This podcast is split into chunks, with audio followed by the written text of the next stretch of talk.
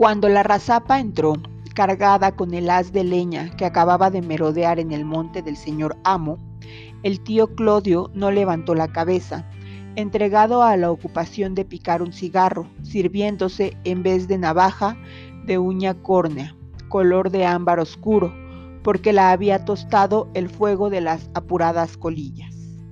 Hildara soltó el peso en tierra y se atusó el cabello, peinado a la moda de las señoritas.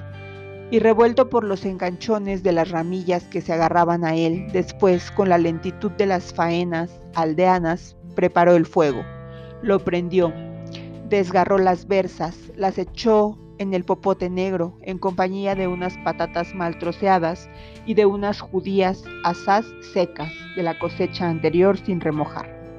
Al cabo de estas operaciones tenía el tío Clodio liado su cigarrillo y lo chupaba desgarbadamente, haciendo en los carrillos dos hoyos como sumideros grises entre el azuloso de la descuidada barba.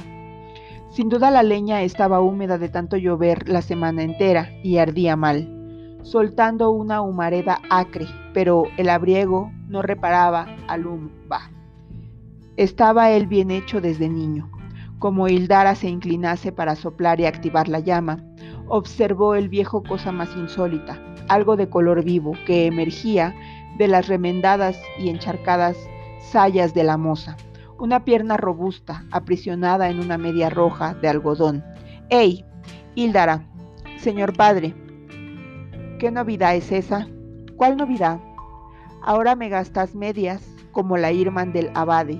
Incorporóse la muchacha y la llama que empezaba a alzarse dorada, la medora de la negra panza del pote, alumbró su cara redonda, bonita de facciones pequeñas, de boca apetecible, de pupilas claras, glosas de vivir. Gasto medias, gasto medias, repitió sin amilanarse, y si las gasto, no se las debo a nadie. Luego nacen los cuartos en el monte, insistió el tío Clodio con amenazadora sorna. No nacen, vendí al abade unos huevos, que no dirá menos de él, y con eso merqué las medias. Una luz de ira cruzó por los ojos pequeños, engarzados en duros párpados bajo cejas hirsutas de labrador saltó del banco donde estaba enarrancado y agarrando a su hija por los hombros, la zarandeó brutalmente arrojándola contra la pared mientras barbotaba. Engañosa, engañosa, cluecas andan las gallinas que no ponen. Hildara, apretando los dientes por no gritar de dolor, se defendía la cara con las manos. Era siempre su temor de mociña guapa y requebrada, que el padre la mancase como le había sucedido a la Mariola, su prima, señalada por su propia madre en la frente con el aro de la criba, que desgarró los tejidos.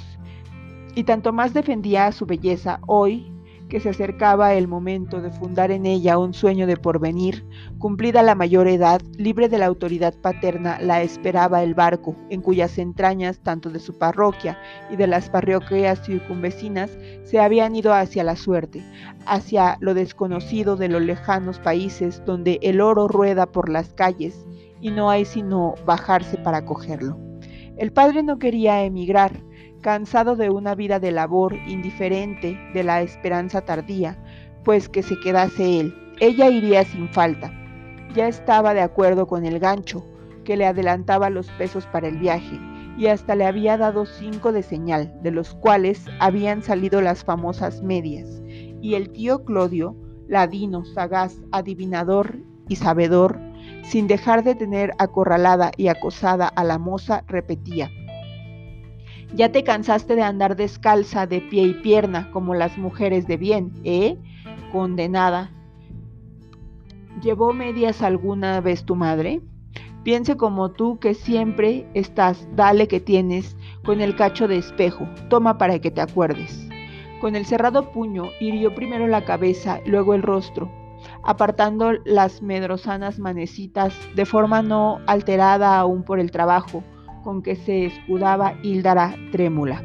El cachete más violento cayó sobre un ojo y la rapaza vio como un cielo estrellado, miles de puntos brillantes envueltos en una radiación de intensos coloridos sobre un negro terciopeloso. Luego el labrador aporreó la nariz, los cigarrillos. Fue un instante de furor que sin escrúpulo la hubiese matado antes que verla marchar, dejándole a él solo, viudo, casi imposibilitado de cultivar la tierra que llevaba en arriendo, que fecundó con sudores tantos años, a la cual profesaba un cariño maquinal, absurdo. Cesó a fin de pegar.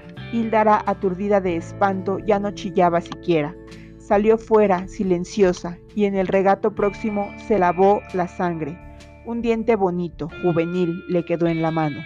Del ojo lastimado no veía como que el médico, consultado tarde y de mala gana, según es uso de labriegos, habló de un desprendimiento de la retina, cosa que no entendió la muchacha, pero que consistía en quedarse tuerta. Y nunca más el barco la recibió en sus concavidades para llevarla hacia nuevos horizontes de holganza y lujo. Los que allá van han de ir sanos, válidos, y las mujeres con sus ojos alumbrando y su dentadura completa por esos mundos 1914.